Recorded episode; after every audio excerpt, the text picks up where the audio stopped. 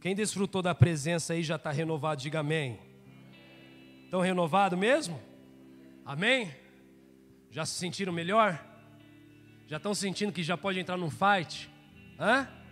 Sentindo ou não? Amém ou não? Glória a Deus. Eu estou renovado, mas eu estou segurando aqui para não ter que pregar muito para vocês hoje, hein? Diz assim o texto, ó, 7 e 9. Os patriarcas, tendo inveja de José, venderam-no como escravo para o Egito. Mas Deus estava com ele. Repete comigo, mas Deus estava com ele. Versículo 10.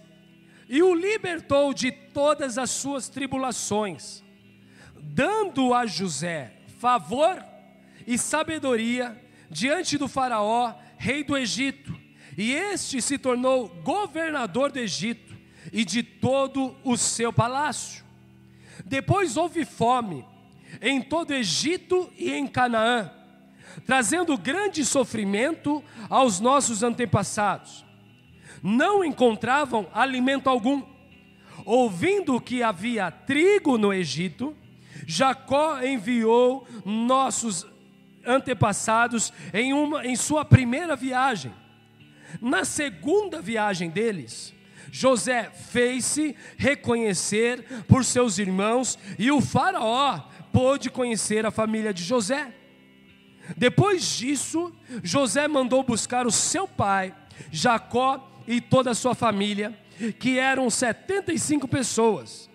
Então Jacó desceu ao Egito, onde faleceram ele e os nossos antepassados.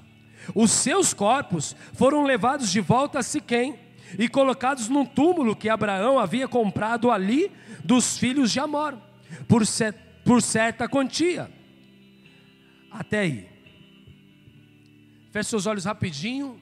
Pai, como todas as vezes na dependência do Teu Espírito, nós como igreja nos esvaziamos para que o Senhor cresça, em nome de Jesus. Amém. Amém. Pessoal, eu não sei, eu acho que eu não compartilhei com a igreja ainda, mas eu fiz uma reunião ministerial com os obreiros. Não lembro agora o tempo, mas possivelmente foi numa terça-feira, na segunda semana de janeiro, agora, recente, falando sobre algumas coisas que Deus tem nos despertado para vivermos e buscarmos. É, buscarmos viver principalmente algumas direções de Deus que em outra hora foram interrompidos por causa da pandemia. Não colocando a culpa na pandemia, mas porque eu mesmo, é, vamos dizer, me acomodei. Esperei o tempo passar e ver como as coisas iriam se desenhar, como que ia ser, achando que ia passar seis meses, oito meses.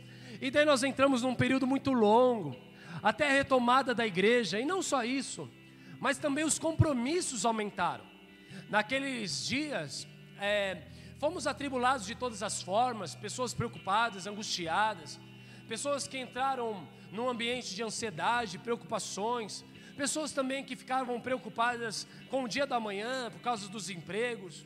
Aí nós passamos a ser ver pessoas da igreja passando pela Covid, tendo dificuldades, e tudo isso a gente foi administrando. E eu lembro que naqueles dias as coisas que mais cresceram foi os aconselhamentos. E a gente fazia aconselhamento online, atendimento online e tudo mais. É, lembro também de atender duas enfermeiras, duas enfermeiras que eu nem conhecia, mas que eu não lembro quem, se tiver alguém aqui que indicou. Um acho que foi a, a, a sua mãe, não lembro se foi isso. E o outro foi algum irmão da igreja, alguém que trabalhava, alguém, se tiver alguém aqui lembrar, lá da UPA da Zona Sul, né? E eu não lembro quem foi agora, quem falou, ó, oh, pastor, estou com um amigo lá, papapá. Falei, cara, vamos vamos atender. E eu tive a oportunidade de cuidar de duas enfermeiras, que naquele tempo não podia voltar para casa, não podia ver os filhos, né, por conta da Covid e tudo aquilo. Então, estavam aflitas, porque já era três meses assim. Então, estavam bem desgastadas, porque tinham trabalhado muito, porque era aquele período que as pessoas estavam, né, muita gente indo para o hospital, sendo internada, indo para UTI. E a gente se perdeu nesse bolo todo de fatos, né? Até que um dia, conversando com Deus, pedindo direção para Deus em algumas coisas, e pedindo para que Deus resolvesse algumas questões para mim. E Deus ele veio e ele começou a falar de promessas. E eu lembrei muito bem de Apocalipse, quando Jesus escreve as sete cartas às igrejas, ele sempre começava falando coisas boas, né? E uma das coisas era falar, Deus falou assim: você vai prosperar. E daí aquilo Deus começou a ministrar, e eu já fiquei feliz, porque quem não quer ser próspero? Eu falei: opa, você vai prosperar, né? E tal, e começou a falar algumas coisas, ó. Se prepara que você vai viver isso, isso, isso. Eu, opa, só alegria. E daí, de repente, né, veio aquele porém de Apocalipse. Porém, tenho contra ti, tá ligado, né? Tá lá nas cartas. Todas as igrejas eram assim. Eram boas em algumas coisas e ruins em outras. E veio os meus porém, irmão. Porém, tenho contra ti aquele projeto que eu te dei que você não colocou, aquele outro que eu falei para você fazer e você não fez, aquela outra coisa que eu mandei você cuidar e você não cuidou. Aí eu peguei e falei assim: e aí? Daí ele falou assim: tá vendo essas coisas aqui, de bênção, prosperidade, das coisas fluindo? Elas vão acontecer na medida em que você se sujeitar aos processos que eu tenho na sua vida. À medida em que você dar passos, eu vou te abençoando, eu vou te agraciando. À medida em que você entrar no ambiente de obediência, é por isso que eu já ministrei vocês lá atrás, tá bom? no ambiente de obediência, os céus vão se abrir e as coisas vão acontecer. Então, se você cumprir a tua chamada de acordo com o que eu te chamei, você pode ter certeza que eu vou te abençoar. Mas se você ficar sendo levado pela atmosfera, pelas circunstâncias, gastando seu tempo, gastando energia com coisa inútil, tola, eu não vou te abençoar. E nesse processo Deus começou a falar de Abraão, porque Deus deu uma ordem para Abraão: sai da tua terra, sai da tua parentela e vá para a terra que eu te mostrarei. Quando que Deus mostrou a terra para Abraão? Quando certa ocasião Abraão saiu da sua família e ele, e ele saiu andando. Saiu como andando para algum lugar. Até que um dia ele se achega no lugar e Deus se aparece para ele e fala assim: Olha para todos os cantos. Olha desde o norte para o sul, aí para o leste oeste, faz tudo que você precisa olhar. Ele olhou, contemplou, e daí Deus falou assim: essa é a herança que eu vou te dar, a tua família, a tua descendência. É esse lugar, é essa terra prometida. Então perceba que Deus não chegou para Abraão com aquele portfólio, com aquele cartazeado de casas, sabe, de condomínios, e te entregando num semáforo, te dizendo: olha a bênção aí, ó, tá vendo? Agora vai, sai que eu vou te mostrar. Não. Deus vai te mostrar de acordo com o que você está envolvido nos processos. Deus só revela a terra para quem deixou a terra antiga. Estão comigo nisso? Deus só revela o futuro, a futura terra, a promessa, para quem não tem aonde mais se assegurar em nada. Então, só tenho terra nova se eu sair da terra antiga. Não tem como herdar a terra nova permanecendo na terra antiga. Então, quando eu me coloco em movimento, quando eu me coloco em direção às promessas de Deus, Deus vai liberando e vai entregando. É como se fosse, ontem eu usei até esse exemplo, né? É outra pregação, tá, filhotes? Aí, ó, os dois aí, ó, Everaldo, careca. É outra pregação, tá bom? Não é, não é a mesma, só vou dar o mesmo exemplo, tá? Tá bom, Esther? Pode usar o exemplo? O Everaldo e a Esther estão lá comprando o terreninho deles, sonhando com a casa, promessa de Deus. Desde que Deus tirou eles lá e se colocaram em movimento, vieram para a terra, né? Estão aqui, estão tem a casa, não tem a casa. Mas daí eles vão comprar casa, já deram entrada no terreno, está naqueles processos. E daí eles entraram no financiamento de construção. É mais ou menos assim para você entender. Eles começam a construir naquele terreno, e conforme o andar da obra, o fiscal vai lá e analisa a construção, e ele então começa a liberar a verba para você pagar a, os pedreiros, a obra, o construtor, pagar a, o material de construção, a parcelinha que você vai fazer. Então, conforme a liberação da caixa, eu quero te ilustrar exatamente isso. Que conforme você anda nos processos, é como se Deus fosse o gerente da caixa e ele liberasse a verba. Mas se você ficar na terra antiga, você não tem terra nova. E tem até condomínio, lá em Assis tinha terra nova. Aqui tem terra nova? Tem? Aí, ó. Olha que nome bonito, tá vendo?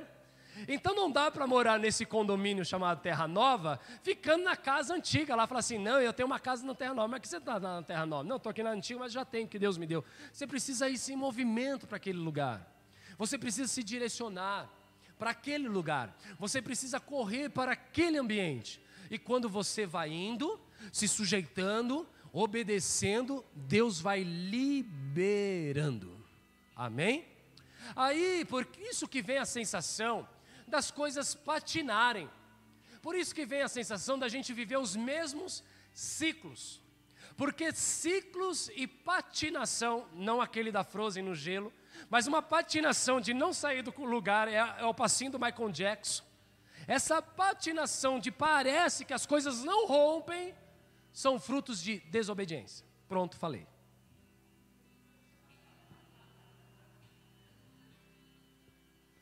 Responde no teu coração: estou vivendo ciclos, parece que eles voltam. Você é desobediente, cara. Porque eu tenho certeza que Deus tem te levado e te levou a você queimar algumas coisas no seu coração, só que no processo você pulou fora. Você deixou de viver. E outros processos tão importantes quanto herdar promessas e bênçãos é herdar o Deus das promessas, que é uma outra etapa. Amém? Nunca você vai herdar a bênção sem Deus. Então, o que nós temos que fazer primeiro, pastor? Ter Deus e depois a bênção.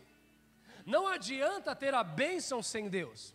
Tem um teólogo que eu não vou lembrar agora se é John Stott, não sei se é ele, mas ele disse mais ou menos assim: se você tirar Jesus do céu, os céus se tornam um inferno. Um inferno que não tem fogo, é verdade, porque tem ruas de ouro, tem água, tem tudo lá. É bonito de se ver e bonito de ficar, mas se não tiver Jesus no centro das coisas, é só um inferno sem fogo. E o que é a terra? A terra é só um inferno sem fogo. É por isso que a palavra diz: o mundo é jaz do. Estão aqui comigo? Então não adianta você ter promessa, e foi isso que Moisés fez. Porque Jesus disse para ele: vai para a terra, vai para a promessa. E Jesus foi legal com ele, porque Jesus abençoou. Jesus falou assim: eu vou te dar um anjo soldado, um guerreiro. E esse anjo ele vai abrir todos os caminhos. Nenhuma nação vai te impedir. Vai para a terra que eu estou te, te dando para herança. Mas o que, que Moisés disse? Se o Senhor não for, eu não vou. Eu fico sem a terra, mas eu fico com a sua presença. É por isso que Davi também orou em certa ocasião, quando ele sentiu que o espírito tinha o abandonado, porque ele tinha entrado numa nojeira de pecado, de adultério, de armar a morte do marido da mulher. Foi um canalha, um cafajeste, aquele que sai lá na, no Datena, na, na Bandeirantes. O pior tipo de gente foi Davi. Quando Davi sente que não tem presença, Salmo 51 ele descreve exatamente isso: Senhor, tira tudo de mim, só não tire o quê? A presença. Porque a presença é importante. Promessa sem presença não faz sentido. Promessa é, é, sem a presença de Jesus é como você casar com uma mulher e não levar ela para casa. Ué, e a bitoca? E os abraços? E o chamego? E o cheiro no cangote? Cadê? Não tem. É a mesma coisa, é nada. Estão aqui comigo? E Deus disse exatamente isso, então vai. Vai rumo às promessas. Vai rumo aos propósitos. Seja fiel, seja obediente. Eu pedi ajuda dos obreiros, eles sabem que estava lá, tal, tal. E eu falei disso, exatamente disso para eles. Então nós passamos por um processo. Temos pedido direção, temos estudado muito, temos lido, temos buscado parcerias, temos buscado até cursos para fazer. Tudo para culminar e gastar energia naquilo que Deus nos chamou para fazer. E algumas coisas começaram a mudar. E uma dessas coisas era um culto de quinta. Eu lembro que a Nathalie estava aqui, que a Ju, nós demos muita risada. Eu falei sobre um projeto e um programa que nós queríamos, que Deus tinha colocado no nosso coração, que era desenvolvimento pessoal, profissional de pessoas. E esse projeto nós íamos chamar de Pastor Nada Coach, quem lembra? Estava aí na quinta? Glória a Deus. Então já mudei o meu perfil já para Pastor Nada Coach, tá bom? Os visitantes aí, se não me segue, ajuda nós lá, tá bom? Para dar volume, para dar, como fala, giro lá nos algoritmos, para os caras acharem, assim, o cara tá crescido, tá ficando popular. Então curte lá, tá bom? Entra lá, Pastor Nada Coach. E, e tudo isso foi muito avivado também pela, por uma profeta chamada Ana Roque. Não sei se vocês viram um vídeo que ela postou contra os pastores coach. Vocês viram isso? Não? Entra lá no perfil dela, vale a pena. Eu acho que deve ser hoje o sétimo post dela, assim, o sexto. É uma música que ela está cantando, porque é o texto, tá? Ela está cantando em inglês ali, tem a tradução. E ela fala sobre os pastores coach, que fala da promessa, fala da bênção e faz com que essas pessoas vivam em busca, porque é legal conquistar coisas, é legal estar em coisas, é legal experimentar coisas, é bom, é bom. A gente não pode negar que estar tá no resort é legal, pelo amor de Deus, só se for um louco, um doente da cabeça. Mas estar num resort, irmão, sem a presença de Jesus não vai nos adiantar de nada. Porque pessoas se achegaram a Jesus, pessoas ouviram de promessas, e eles ouviram que havia um anjo que ia preparar o caminho, e que eles iam ficar prósperos. E eles foram para a promessa. Só que eles foram para a promessa sem Jesus, porque o coach faz isso. O coach te abre os olhos para a promessa e se esquece do provedor. O coach te abre os olhos para aquilo que você pode ter e se faz você se esquecer e não ter olhos para aquele que sustenta o que está dando. E daí você vê um monte de irmão que vem para a igreja. Eles prosperam, abrem negócios, eles crescem, eles frutificam, eles casam, eles têm família, faz os cototinhos, tudo lindo, tudo cheio da unção. Mas passa uma temporada de três anos, eles se desviam. Passa uma três temporadas de três anos, eles deixam de seguir Jesus. Passa uma temporada de três anos, ele ganhou dinheiro, comprou casa, comprou carro do ano, e ele também arranjou uma amante. Porque eles tiveram a promessa mas eles nunca tiveram Cristo. E foi isso que Moisés entendeu. Se eu for para a promessa sem a tua presença, eu vou me corromper. Se eu for para a promessa sem a tua presença, o que vai ser de mim?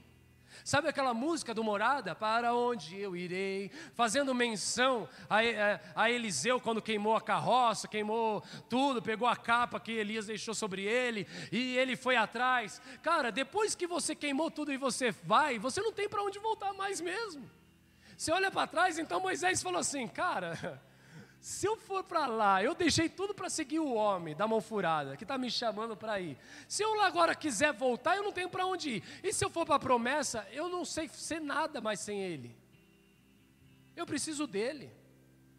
Porque foi Ele que fez eu sustentar gente chata nesse deserto, gente murmuração.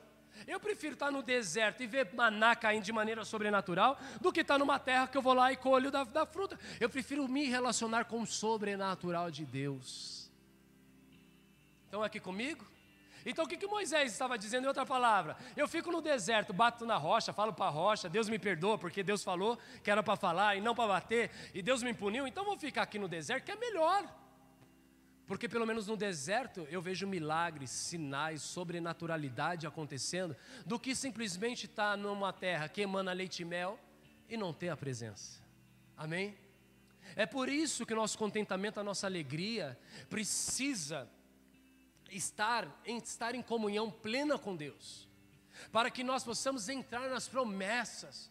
E nós vamos entrar nas promessas, mas entrar nas promessas sem a presença de Deus não vai adiantar de nada, porque eu e você nós vamos nos corromper. Deus vai nos dar ministérios conhecidos, Deus nos vai nos dar oportunidades de emprego que nós vamos ganhar grana pra caramba. Deus vai dar a oportunidade de nós alargarmos as estacas, ganharmos território, ampliarmos os nossos negócios. Deus vai dar tudo.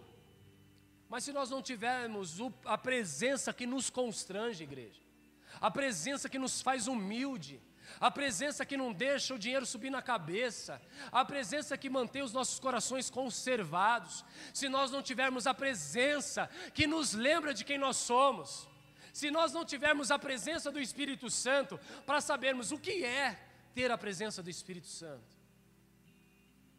Porque esse foi o termômetro de Davi. O problema de alguns cristãos de hoje é que eles não sabem o que é ter a presença do Espírito Santo. Então, o fato de ter ou não ter o Espírito Para eles não muda nada, porque eles não sabem o que é ter.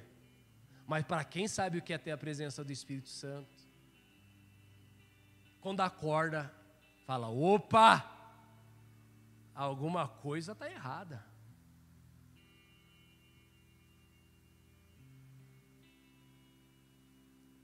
Então existe muitos cristãos sendo direcionados por uma palavra coach, de motivação, de ânimo, e que tudo funciona porque são ferramentas.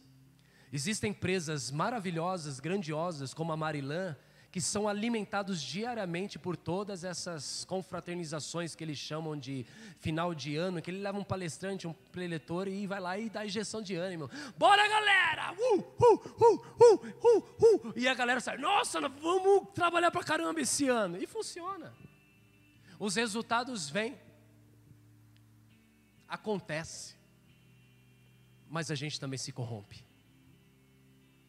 Mas quando a gente tem a presença e a gente acorda e não tem mais a presença, a gente fala: opa, eu acho que eu fiz cagada.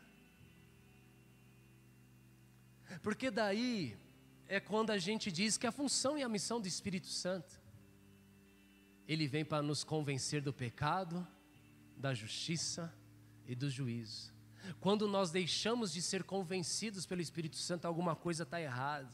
O que, que faz o meu casamento prosperar? Prosperar, o que eu digo para você, não é ter dinheiro, tá bom? Não é estar tá montado na fanfa, não é levar a pastora para Los Angeles e levar as crianças para Califórnia lá, ver a Mickey, não é isso. Prosperidade eu falo de nós temos cumplicidade, parceria, de passarmos dias bons, dias ruins, dias lá embaixo, serem renovados na presença, andar em paz. Temos comunhão principalmente entre eu e ela. Como que nós andamos nisso? Tudo pela presença. Esses dias eu fui um cavalo com a pastora, deu uma, pá, uma uma espora. E geralmente ela dizia assim: Você me machucou, porque no, no material de comunicação a gente fala de falar de sentimentos e emoções. Para casamento a gente trabalha com material de comunicação muito importante. Então a gente fala sobre expressarmos os nossos sentimentos. E daí ela falava, né? Você me magoou com isso. Aí eu falava, peço perdão, então não queria, não quis isso. E tentava resolver, né? Tentava dar aquele chamego, né? Tchau, você tá ligado, né? Pra para tirar o coração endurecido da mulher, né? Aí eu fazia isso. Esses dias eu dei um coice nela. Na hora eu virei para ela e falei assim: me perdoa, é que eu tô com a cabeça quente e eu extravasei de um jeito diferente. Mas por quê? Porque o Espírito veio e falou: cavalo. Daí eu falei: eu vou contar uma piada. Uma piada não, uma coisa real. Eu tava lá, não, fica em paz que eu não vou te expor não, amor. Ela já estava morrendo tendo infarto aqui, irmãos. Aí ela estava lavando, eu não vou lembrar direito, porque uma que eu sou péssimo para contar piada. Mas ela, eu estava lavando a louça, era eu que estava lavando a louça, e ela chegou falando alguma coisa, perguntando alguma coisa. E mas eu não lembro o que eu respondi. Não lembro qual foi a situação. E daí eu falei para ela assim: Tirei ela, né? Fiz ela só refletir. Não foi uma, foi uma tirada só para ela, de levar ela a pensar um pouco. Daí eu dei uma, uma cutucada na onça assim, ela pensou, daí ela falou assim: cavalo. Daí eu peguei e falei assim, né? Para ela, falei assim: eu sou cavalo, mas eu sou o cavalo branco que Jesus vai montar no dia da glória dele. E se você marcar no dia, eu passo e piso na sua cabeça. né, amor? Cavalo branco. Daí eu falei para o Espírito Santo: Cavalo. Eu falei: O branco? Ele: Não, um bem preto feio. Falei: Vai, vai, vai que eu estou na bênção. Daí eu tentei convencer o Espírito de que ele estava errado, mas daí ele ferrou. Daí, ele, daí eu virei para ele e falei assim: Você também não está longe não de ser cavalo, né? Falei: É por isso que veio o cavalo branco. Eu acho que é você o cavalo branco. Então, igreja, nós nem sei porque eu estava falando isso. Mas nós precisamos entrar nesse lugar que nós estamos falando da presença, que nos constrange, que nos liberta, que acalma as nossas angústias, nossas aflições. Aquele que não deixa a gente ser guiado pelas emoções, sentimentos, mas andarmos com uma sabedoria, porque também não se trata só de ter inteligência emocional, se trata de ter inteligência espiritual. Amém? Você não precisa somente dominar as questões do físico, das emoções, mas você precisa também aprender a lidar com e ser inteligente nas questões espirituais. É por isso que Tiago nos escreve dizendo que nós precisamos pedir sabedoria do alto. Amém? Precisamos de sabedoria do alto. E a palavra aqui nos conta acerca de José. Estevão está sendo apedrejado e ele começa nada mais nada menos contando toda a história da nação de Israel, toda a criação, desde quando Deus chamou Abraão para construir uma nação, um povo para si, que viesse ser os patriarcas, as doze tribos, filhos de Jacó, como nós acabamos de ler aqui. E, e iria nascer então, ser constituída a nação de Israel. E ele começa a dizer tudo isso para dizer para os líderes religiosos e para o povo presente no dia do seu apedrejamento que Jesus era o Filho de Deus e que veio para nos salvar, nos redimir, e que ele crê que Jesus era o Filho de Deus e é por isso que ele estava sendo apedrejado. E como de fato acontece. Então, quando Estevão está contando isso, ele passa pela história de José. E José do Egito você conhece. Ele era filho de Jacó, assim como o texto mesmo acabou de dizer de uma maneira muito resumida. Os irmãos tiveram inveja dele, irmãos de sangue. Os irmãos o traíram e os irmãos venderam ele como escravo, como para um mercadante, como alguém que negocia escravos, um mercador. Pegou José comprou José dos irmãos e levou ele então para o Egito. E lá, um homem chamado Potifar adquiriu José como escravo. A palavra diz que ele começa a trabalhar na casa desse, desse homem, chamado Potifar. E Potifar, ele era um general do exército de Faraó, alguém de um alto escalão, alguém muito importante na hierarquia do Egito naqueles dias.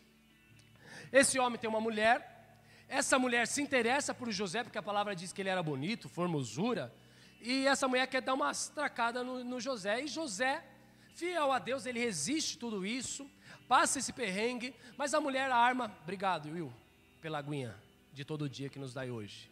Amém. Aí José saiu, por, José saiu não, José fugiu da presença da mulher, a mulher armou um cenário. O homem manda prender José porque ela fala que José é, abusou dela, tentou violentá-la. E ela se faz de vítima, coitada, e joga toda a responsabilidade sobre José. José é levado cárcere, prisão no Egito. E colocam diante de José na prisão alguns funcionários da realeza do faraó. Entre eles o copeiro e o padeiro, aquele que fazia as comidas, que preparava os banquetes, e bem como também o copeiro, que tinha entre as missões servir os vinhos, os cálices de vinho ao faraó. E eles tinham que experimentar esse vinho para provar que o vinho não estava envenenado, para que assim então esse copeiro fosse alguém de cargo de confiança. Questionado esses cargos, eles são também levados à prisão. E eles sonham, e eles têm um sonho. E você sabe que desde o início os sonhos de José eram sonhos proféticos e que revelavam a grandeza das promessas de Deus. Sim ou não? Então diga aí para o seu vizinho: José tinha promessas, tinha uma visão do seu futuro e tinha sonhos frescos em seu coração. José, além de ser um visionário que contemplava o que Deus poderia fazer na vida dele, ele mantinha esses sonhos sempre sendo restaurado e refrigerado. Em certa ocasião, ele sonha e ele conta, a família dele torce o nariz, os irmãos falam assim: ah, esse cara é um abestado. Esse cara aí fica sonhando essas coisas que vai dominar a gente. Ele vai lá, antes ele sonhou com os feixes de trigo, depois ele sonha com as estrelas, e sonha com a lua. Isso fala de renovo. Diga para o seu vizinho: sonhos precisam ser renovados. Por isso que a palavra nos diz: traga a memória o que nos dá esperança, porque a esperança é renovada de nós vivemos as promessas de Deus. Então é por isso que Deus dava sonhos frescos para José. Porque nós temos a mania e a capacidade de nos esquecermos do que Deus nos chamou para sermos.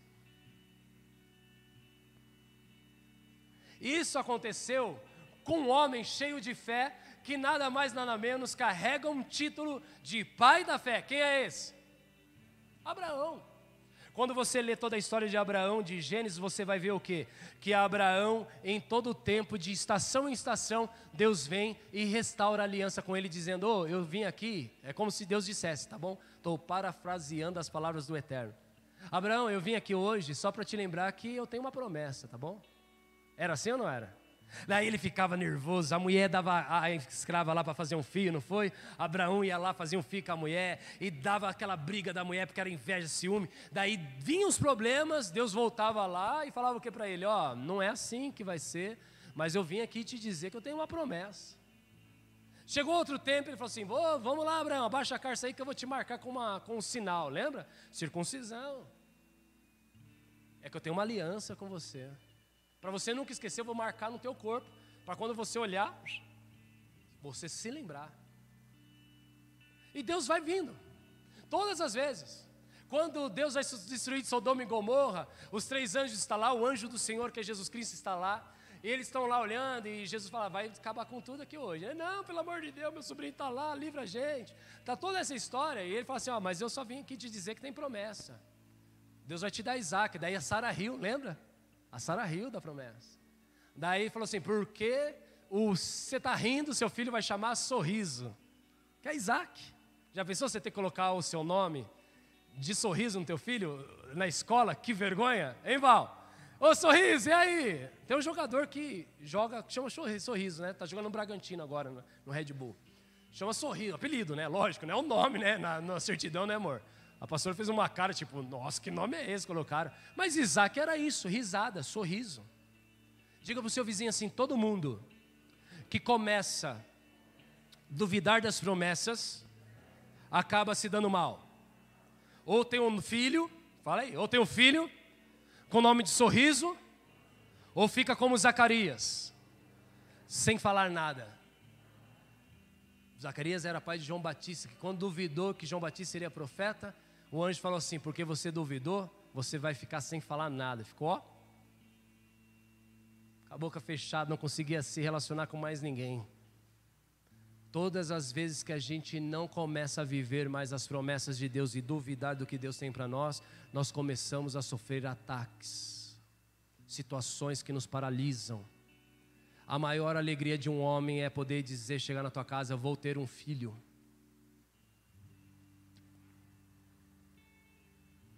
Não vai falar mais. Começamos a sofrer consequências espirituais. Pastor, por que, que Deus é o vilão da história? Não, Deus é misericordioso. Deus está nos ensinando e ensinando as araquias. Quando eu te der uma promessa, nunca duvide de mim. Porque eu hoje estou te calando, Zacarias. Mas existe o inimigo da alma que pode te matar, roubar e destruir. E sabe o que ele faz? Ele olha para as minhas promessas e para as tuas promessas. Quando eu e você nós nos colocamos em direções a ela, é exatamente o que ele vai fazer: tentar te matar, roubar e te destruir. Estão aqui comigo? Mas José era esse homem, sonhava, restaurado, renovado, sempre se lembrando, sempre trazendo à memória o que dá esperança. E era um dom de Deus. Daí os caras têm um sonho, ele interpreta o sonho, ele olha para o padeiro e fala: Padeiro, deu ruim para você. Você vai morrer, mano. O farol vai te chamar, mas não é para te promover, não, ele vai te matar. Quando o copeiro sonha, ele fala: Copeiro, é o seguinte, o seu sonho é legal, é melhor que o dele, ele vai morrer mesmo. Mas você, você vai voltar a ser restaurado, a sua função. A gratidão é uma coisa que abre os céus e abre oportunidades no futuro, igreja. Amém? Ter um coração grato, andar em gratidão, ao invés de se permitir andar num ambiente de ingratidão, faz com que os céus permaneçam abertos e escancarados sobre nós. A ingratidão é outro fator colaborado com a desobediência que traz paralisação, que te rouba das promessas, que te destrói, que arrebenta a tua identidade.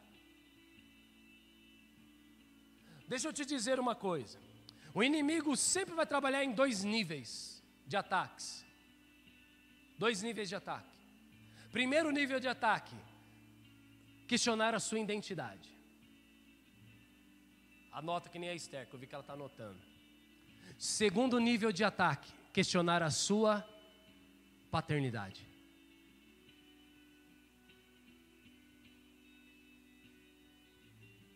sem paternidade você não vai ter herança. Presta atenção. Josué, não é José, Josué, homem de guerra, valente, parceiro de Moisés que liderou o povo a tomar posse da terra Canaã. Quem era a sua paternidade? Moisés. Vai pegando o que vocês quiserem aí. Eliseu, Elias. Vai, gente, pode lembrar. Vai. Vai pegando. Para chocar, apóstolo Paulo.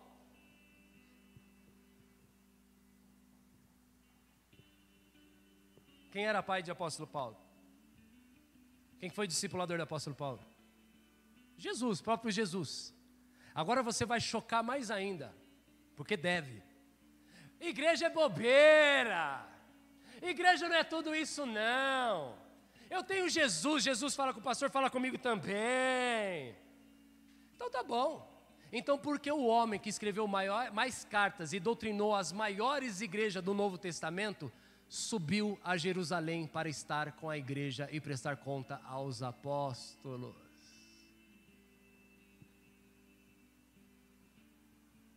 Porque quem não tem família não tem nada. E se apóstolo Paulo tinha consciência do seu chamado à igreja dos gentios, ele não poderia sair sem a bênção, ele tinha que ter a bênção do concílio em Jerusalém.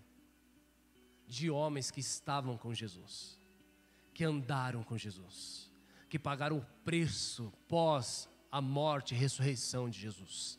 E que sem sair sem a bênção, sem reconhecer que havia uma igreja antes dele estabelecida, não ia levar ele a lugar nenhum. Pega qualquer homem aí, vamos lá, gente, vai, qualquer um. E você sempre vai olhar e você sempre vai ver. É por isso que quando Jesus é tentado no deserto é na sua identidade.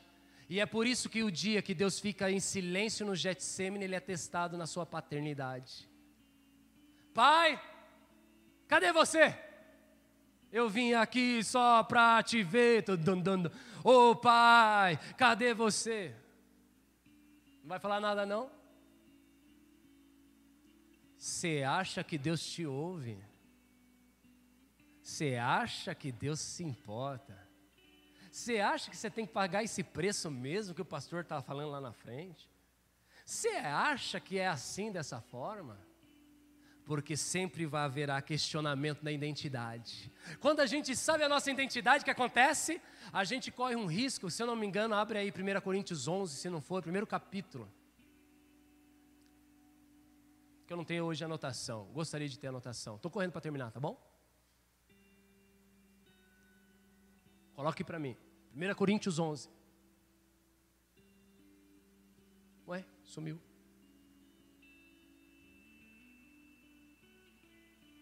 Primeiro Coríntios 11 é esse? Vixe. 2 Coríntios 11. Vê se é. Esqueci o texto.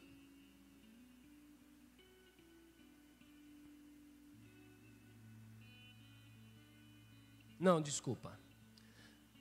Dos, das carnes, deixa eu pegar aqui que vale a pena. Das carnes sacrificadas, consagradas ali, que o apóstolo Paulo escreve a seis, será? Divisão.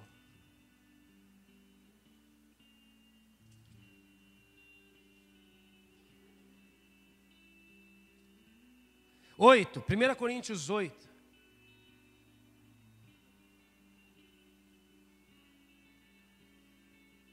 Não precisa ler tudo não, igreja. Vamos ler aqui comigo, que nem na escolinha dominical.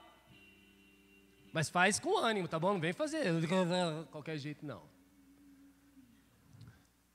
Sabemos que todos temos conhecimento conheci a palavra de Deus. Cheguei aqui não sabia nada. Aí o pastor cuidou, vim no culto, fui avivado, o Espírito Santo começou a falar, comecei a ter revelação, adquiri conhecimento. Agora o que, que acontece? Agora eu sou pastor de mim mesmo. Não preciso de mais ninguém para julgar, ninguém mais para me direcionar, porque agora eu tive o que? Maturidade. O é, vai que nem escola. O conhecimento traz orgulho.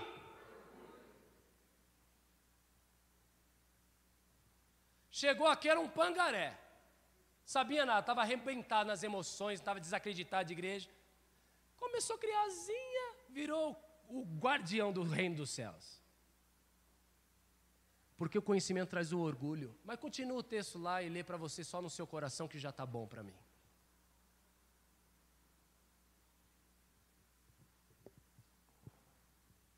Mas o amor edifica.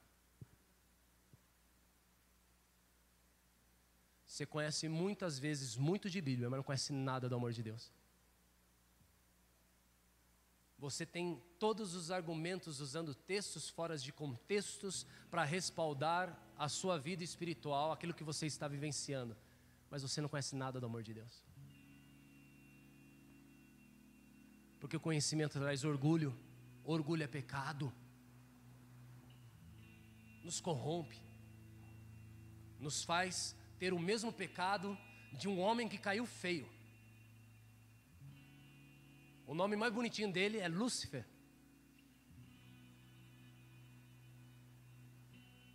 Satanás, demônio, capiroto, daí vai da sua criatividade, como você quiser chamar. Besta fera, a besta, qualquer coisa. Mas o nome mais bonito que a Disney usa no gatinho lá da Cinderela é Lúcifer. Porque é isso que o conhecimento faz. Porque não adianta conhecer a palavra se não conhecer o amor, andar no perdão, andar na misericórdia, andar na compaixão. Não é uma questão de dar uma segunda chance para alguém, é uma questão de dar 70 vezes 7.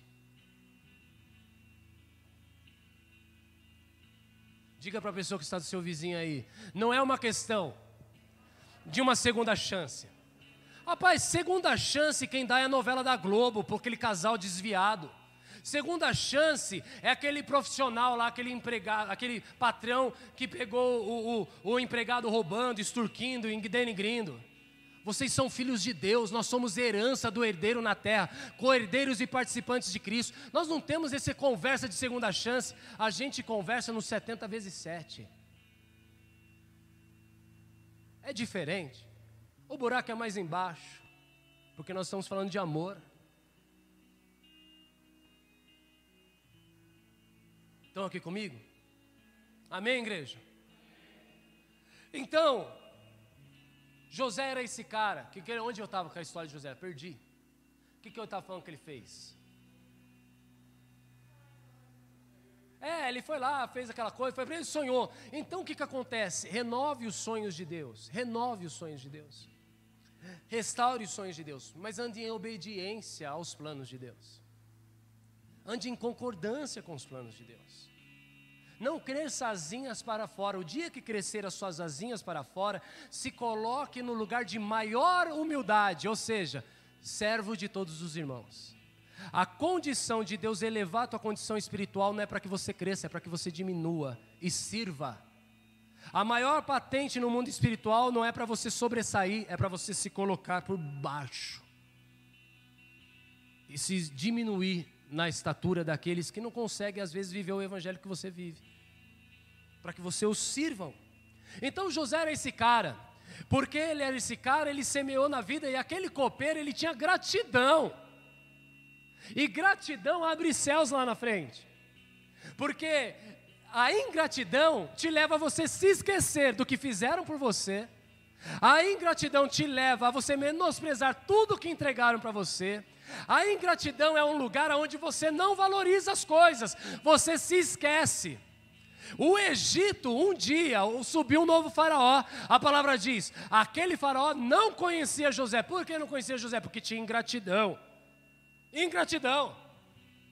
O que, que levou à ingratidão? Um período de escravidão. O problema não é o egípcio não ter gratidão. O problema não era o povo de Israel que contava as histórias do que foi José para refrescar a memória daquele povo.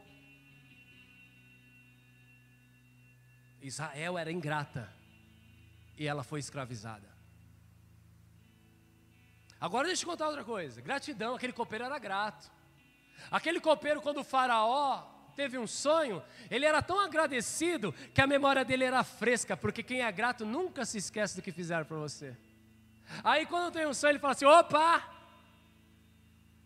Eu estava preso lá. Lembra quando você mandou eu lá preso? Eu lembro, o farol falou. Eu lembro o que aconteceu. Rapaz, tive um sonho. E não é que aconteceu, o padeiro morreu. Mas eu fui restaurado, aqui estou, copeiro, te servindo. Ele interpretou os sonhos de Deus. Ele é usado nessas coisas. O farol falou: traz esse camarada para minha presença. E daí você conhece. Ele tão somente revela os sonhos, mas Faraó olha para ele e diz: Não há ninguém comparado a José que possa saber ter uma visão sobre o futuro, de trabalhar, administrar e de vivenciar o que nós precisamos para passar por dias difíceis. Amém? Diga comigo: gratidão abrirá os céus no dia da escassez. Ingratidão fechará os céus nos nossos melhores dias. Então, piores dias estão vindo, o caos está vindo, vai ter fome na terra, mas o ambiente de gratidão veio e oportunidades. Tum. Agora todo mundo vivendo. Como que é que eles diziam lá no Egito? Comendo e bebendo. Lá, eu trouxe para morrer no exército. Aí lá nós comia e bebia. E nós comia e bebia, mas não falava do José comia e bebia, não louvava a Deus a gratidão por José. Não pegava o egípcio lá quando era tudo amigo e falava assim: É, você sabia que nós ia morrer tudo de fome, mas um homem chamado José, filho de Jacó, veio aqui resolver a parada para nós, porque Deus usava ele. É, se tivesse contado a historinha para todo mundo, a gratidão tinha chegado naquele dia. Só que num ambiente de gratidão, quando o faraó teve olhou e uma preocupação e disse: esse povo é muito forte e nós precisamos oprimi-los. O que, que aconteceu? Ingratidão nos dias, nos dias bons, que está lá, ó, tudo bom, comendo bem do melhor. Levantou uma raizinha no faraó, faraó assim, pode prender todo mundo e são escravos a partir de hoje. Porque a ingratidão faz isso. Cauteriza, paralisa. Famoso trombar com carreta na descida. Acaba com tudo. Destrói tudo. Mas a gratidão daquele homem proporcionou ele mergulhar em lugares muito mais profundos. Estão aqui comigo? Pastor, por que os céus fechados? Gratidão, gratidão. Lembra da, da obediência? Pronto, falei? É, ingratidão. Gratidão. Por que não está vindo? Ingratidão. Se você andar um pouquinho na gratidão, você vai ver os resultados dos céus se abrindo, se rasgando e de anjos subindo e descendo sobre nós, igreja. Amém? Então José é esse cara e eu quero falar de três coisas de José de uma maneira muito rápida, para a gente terminar. Vou abrir aqui que eu anotei porque era muita coisa. Diga para o seu vizinho aí, para você memorizar e ele memorizar também. Sonhar e acreditar. José era esse cara. Os sonhos de Deus era, era dons de Deus, mas o fluir de dons é uma manifestação de relacionamento, de confiança. O Will tinha compartilhado uma experiência, vou usar aqui, tá, Will? Não vou contar tudo, porque um dia você usar em palavras, porque enriquece as palavras. Quando Deus te dá um dom, o fluir do dom e a capacitação para que o dom flua, é você estar em obediência, é você continuar sonhando e acreditando que aquilo veio de Deus. Se você entrar num ambiente de dúvida, questionando, será que foi Deus? Tiago já diz, gente, só conhecer um pouco de Bíblia. Quem pede e pede com dúvida, não recebe. Ponto final, isso é um princípio, tá bom? Não tem que ficar discutindo. Tudo aquilo que você fica tentando, por que Deus, por que Deus? Dúvida. Já está respondido para você. Então nós vamos lá. Obediência, crendo, sonhando, administrando esse dom, fala desse relacionamento. Era Deus revelando, era Ele não titubeando, era Ele entregando, revelando, crescendo, amadurecendo, se fortalecendo naquilo que Deus estava fazendo na vida dele. Ou seja, Deus chamou ele e falou assim: Você vai ser um interpretador de sonhos. E, e ele falou assim: Tá bom. E desde o dia em que Deus passou a dar sonhos para ele, ele nunca deixou de interpretá-las. Até o dia que esse sonho estava maduro para interpretar um sonho dos sonhos que iria mudar todo o curso da vida dele e da nação dele. A gente acha que Deus, a gente vem aqui atrás de bênção para nossa casa, né? Para nossa família, para nós. Deus quer abençoar a nossa nação, querido. E à medida em que você anda em obediência, talvez amanhã você vai ser um daqueles que vai abrir os céus sobre essa cidade, sobre a nossa região e sobre a nossa nação. Então, obediência, queridão, É obediência. Já pensou se José tivesse aquelas crises que a gente tem? Ah, eu estou no fundo do poço, vou deixar de sonhar, não quero mais interpretar, não quero mais falar com ninguém. Fui trabalhar, nova vida, estou feliz, eu quero sonhar de novo, interpretar. Estou voando, Maurício. Lembra que tinha o áudiozinho lá do Flame? Ô, oh, Maurício, eu estou voando. Aí vai, vai para a prisão. Ah, não quero mais saber de igreja, não quero mais saber de dom, não quero mais saber daquilo, não quero mais saber daquilo. É assim que acontece ou não? Se ele chegasse naquele cárcere, às vezes os nossos pensamentos, eles não tinham sido abençoados, não só ele, mas todo o patriarcado da nação de Israel, toda a família e a casa de Israel. Estão aqui comigo? Isso é obediência, é sonhar e acreditar, estar obediência. E foi isso que Deus me disse. Você vai ser abençoado, mas o dia que você se alinhar, o dia que você obedecer, um dia que você continuar sonhando e acreditando que eu te chamei eu vou te levar, você vai se fortalecer, as coisas vão acontecer, portas vão se abrir. Porque se você fazer de mim uma prioridade, as coisas todas serão acrescentadas. Amém? Você crê nisso? Segunda coisa, trabalhar e aprimorar. Não se trata somente de trabalhar, mas também de crescer. Crescer, inovar, criar condições, outros meios. Estamos aqui com a Cintia, especialista, vende produtos. Precisa estar atenta no mercado, sim ou não? Tem um produto X lá, mas daí tem uma oportunidade de um novo produto, custo-benefício é melhor e ainda mais qualidade. O que, que ela vai continuar? No velho ou vai para o novo? Agora vai ficar vendo, vendo velho. Não, a gente trabalha assim, a gente aqui não gosta de mudança e não sei o que lá. Não adianta só uma questão de trabalho. E trabalho é uma condição espiritual. Deus gastou seis dias trabalhando para descansar num dia, porque trabalho não é uma questão natural, é uma questão espiritual. O trabalho não é algo dos homens, o trabalho é algo dado por Deus. O que, que Deus se compromete? Te dá sol e chuva, para dar condições da sua semente crescer. Mas a semente quem determina sou eu, é você, é a árvore, somos nós. Então trabalhar, é por isso que a preguiça é? A preguiça é o que, irmãos? O que, que a preguiça é? Rapaz, vocês iam em igreja de coach antes, não é possível? Não falava de preguiça. O que a preguiça é? Ah, ah, ah, o quê? Você está fanho, filho? Está com gripe? Tinha que ter ficado em casa, está com ameaça de Covid, está fanho. Como que é? Ah, pecado. Tá. Preguiça é pecado, irmão. Porque preguiça vai contrário à virtude da criação do trabalho. Em seis dias trabalhareis e no sétimo descansais.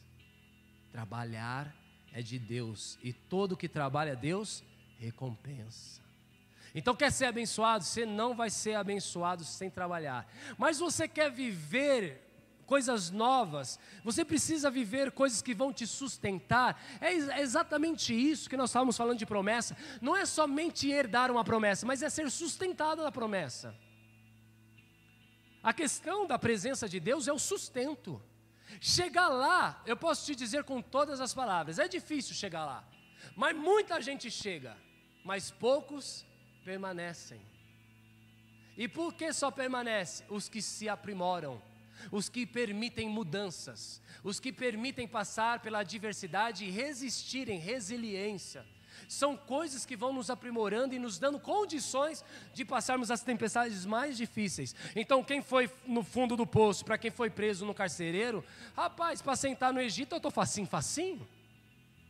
Para ser governador, para quem foi governador numa casa, para quem governou um calabouço lá de prisionamento, governar o Egito é facinho, daí você vai lembrar um princípio espiritual.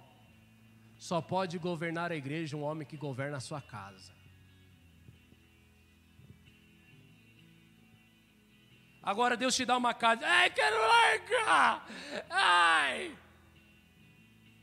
Você não aguenta, rapaz, lidar com a mulher chata, você vai ser pastor de crente chato, como? Ainda bem que lá em casa, pastor, é legal, as chatas são as duas vizinhas, direita e da esquerda. Eu sei que ela me olhou nessa hora, porque ela falou assim: lá em casa, então quer dizer que a escola foi boa? Não foi.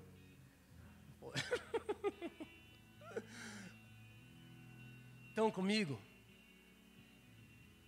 Se você não aprendeu o que é ter um filho e se doar para um filho, para você entender que é tirar de você para dar para outro, pessoinha importante na sua vida, como que você vai tirar de você para dar para o teu irmão? Porque é exatamente a figura paterna que você precisa ter do pai, que o pai fez assim com você, de graça recebi, de graça eu também tenho que dar, essa é a condição. Amém? Ah, eu tenho que ser fiel com a minha esposa. Não, mano, você não entendeu o evangelho. Você tem que ser fiel com tudo: com Deus, com a sua mulher e com todos. Fidelidade não é para alguns dos círculos da sua confiança, fidelidade é para com todos. Até para bandido você precisa dar confiança. Chega um bandido, ele se arrepende aqui. Ah, eu fui antes um. Um, dia eu lembro disso, eu lembrei disso, porque eu estava vendo esses dias uma história.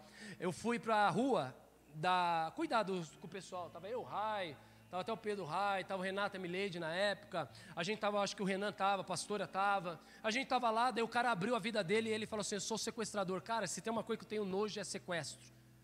Junto com pedofilia, é uma das coisas que me bate. É um negócio, é alguém que usa do poder ali, oprime, é um negócio que já me deu aquele negócio. Quando eu olhei aquele cara e ele disse aquilo, eu, na verdade, queria, o Pedro, o velho homem, queria dizer assim: vontade de te dar um pau aqui. Mas daí Deus disse para mim assim: dá uma chance para ele. Pega aquelas 70 vezes 7, pega só uma e gasta com ele. E seja fiel para ele, hein? Daí eu prometia para ele: vou arrumar remédio para o teu dente. Eu tinha que ser fiel para ele. Eu ia, tinha que ir lá atrás e comprar remédio para o infeliz. Fidelidade não é uma questão de que você dá para quem você quer, é para com todos. Muitos de vocês aqui, talvez, principalmente os obreiros que caminham mais tempo, quantos votos de confiança não foram dados? Você não precisa praticar fidelidade, você precisa ser fiel, é uma questão totalmente diferente.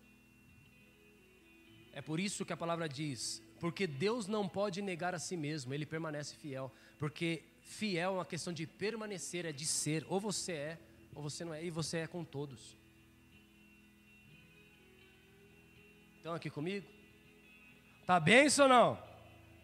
Então, o trabalho é um fruto espiritual, é um princípio, irmão.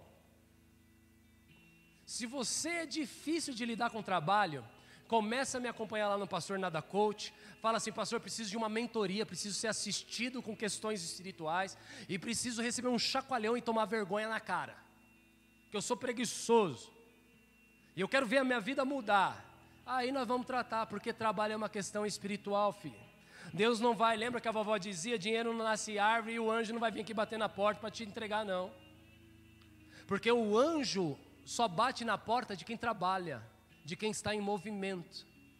Todas as vezes que você vê que um anjo socorreu Abraão, Abraão não estava tá, parado, Abraão sempre estava em movimento em algum lugar. Estão aqui comigo? Entrou no movimento tem favor. Entrou no movimento tem cuidado. Entrou no movimento tem respaldo. Entrou naquele lugar que você está tá, tá cuidado. Fala para o vizinho, você está bonitão na praça. Ah, para o vizinho aí, você está bonitão na praça, filho. Papai está contigo. Papai está contigo.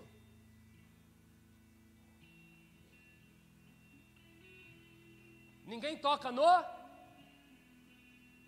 Vamos lá, gente. Vocês surgiram da escola dominical. Ninguém toca no. Tira o óleo, o que, que acontece?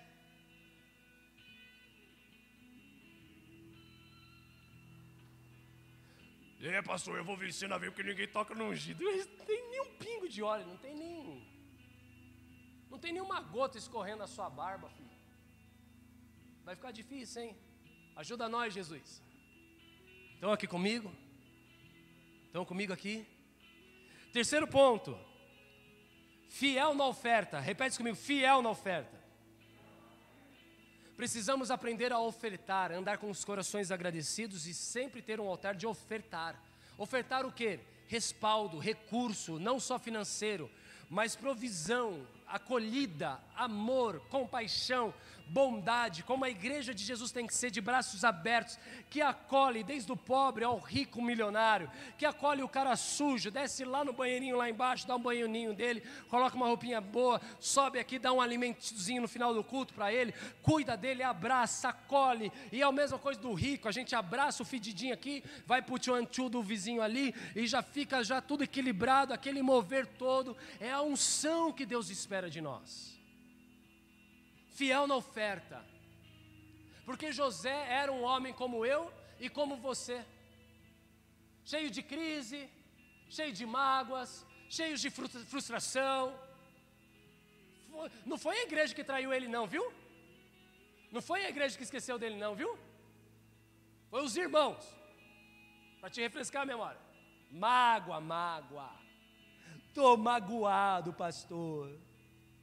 Ama perdoa, reconcilia, restaura. Você não foi chamado para administrar amargura na terra, você foi chamado para administrar amor na terra. A mágoa é uma coisa que você não devia ter na sua prateleira. Porque ninguém coloca mágoa na sua prateleira. É você que armazena e guarda e faz questão de armazená-la. Mas se você administrar o amor de Deus na terra, é tudo que você precisa fazer e ofertar. Quando aqueles homens foram ali, José teve dificuldade de liberar perdão, mas ele ofertou perdão. José teve dificuldade de abraçar sua família, mas ele conseguiu perdoar sua família. E quando tudo isso acontece, a ficha dele cai e ele diz mais ou menos assim: Hoje eu entendi tudo que eu passei. Que era para me chegar aqui, para que eu pudesse salvar a minha casa, a minha família, o remanescente da nação de Israel, em dias tão difíceis, complicados, difíceis. Mas ele não se, de, não se impediu de estender as mãos, de acolher e de trazer para a mesa. Estão aqui comigo? São três princípios básicos da vida de José. Que se você colocar em prática, como um pastor nada coach, que não tem nada de física quântica, não tem nada de filosofia, nada de pedagogia, muito menos, né, porque eu falo muita coisa errada. Tem nada de nada, mas tem princípios e valores do reino que devem nos nortear que deve nos direcionar. E no dia em que nós somos direcionados por esses valores, a gente vai desfrutar de céus abertos sobre as nossas cabeças. Veremos anjos subindo e descendo sobre nós. Veremos o favor de Deus acontecendo. Mas não seja ingrato. Não menospreze a unção que um dia Deus derramou sobre você e não seja bobão igual Sansão, que vai acabar morrendo sem saúde, sem vínculos, sem amizade, sem pessoas que o cercam, que o amam. E pessoas que cercam e o amam, deixa eu te dizer, não são amizades que são testadas no dia que está tudo muito bem, são nos dias da adversidade, é quem está lá contigo, que nunca negou de estar lá contigo. É quando você não acreditava mais em, em você e acreditaram em você. É quando você achava que tinha piolho na cabeça e te ofereceram o quel e um pentinho fino para passar sobre você. Quel é um remedinho, tá? De piolho, para quem não sabe.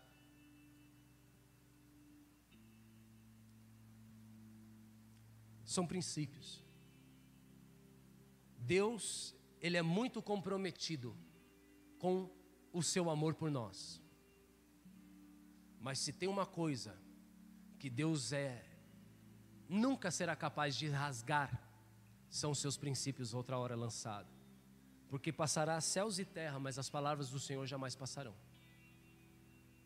E é por isso que Jesus disse: nem só de pão viverá o homem, nem só de resort viverá o homem, nem só de amigos passeando no shopping viverá o homem nem só do que coisa gostosa, de carrão que viverá o homem, mas de toda a palavra que sai da boca do nosso Deus. Se coloca de pé.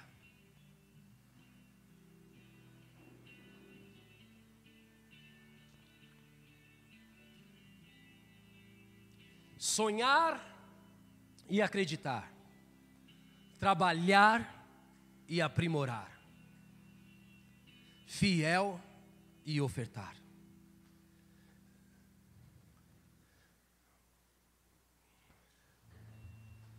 Corpo de membresia da igreja, obreiros, todos os voluntários, todos os líderes. Sem trabalho não haverá colheita, e sem aprimoramento, também não. Vai chegar um dia que, se você não aprimorar, você pode gastar cabeça trabalhando. Mas haverá um dia que, para a próxima colheita, não será somente continuar a fazer o que fazemos, vai ser necessário avançarmos para um outro estágio, se aprimorarmos. Ou parece que as coisas não vão, por quê? Porque você precisa de aprimoramento, inovar a tua empresa inova, a tua esposa para cuidar do ser, inova todo dia para te amar, te perdoar, continuar lavando as suas orbas, inova. Elas se inventam dez vezes preciso for. Sem inovação não haverá frutos. E existem pessoas que outra hora se comprometeram com um chamado e com uma unção e disseram: A gente tem feito tudo que o Senhor tem nos ordenado, só uma coisa não tem feito: aprimoramento. E a oferta de ontem já não vale para hoje, o sacrifício de ontem já não vale para hoje, e assim vai. O que você aprendeu ontem já é velho para hoje, para usar hoje. Então você precisa entrar numa novidade de vida, em coisas novas, num tempo novo. Amém? Vamos adorar o Senhor. Não precisava nem de tudo isso, mas tá bom, já está todo mundo aqui, vamos só cantar. O que vocês vão cantar? Pode ir.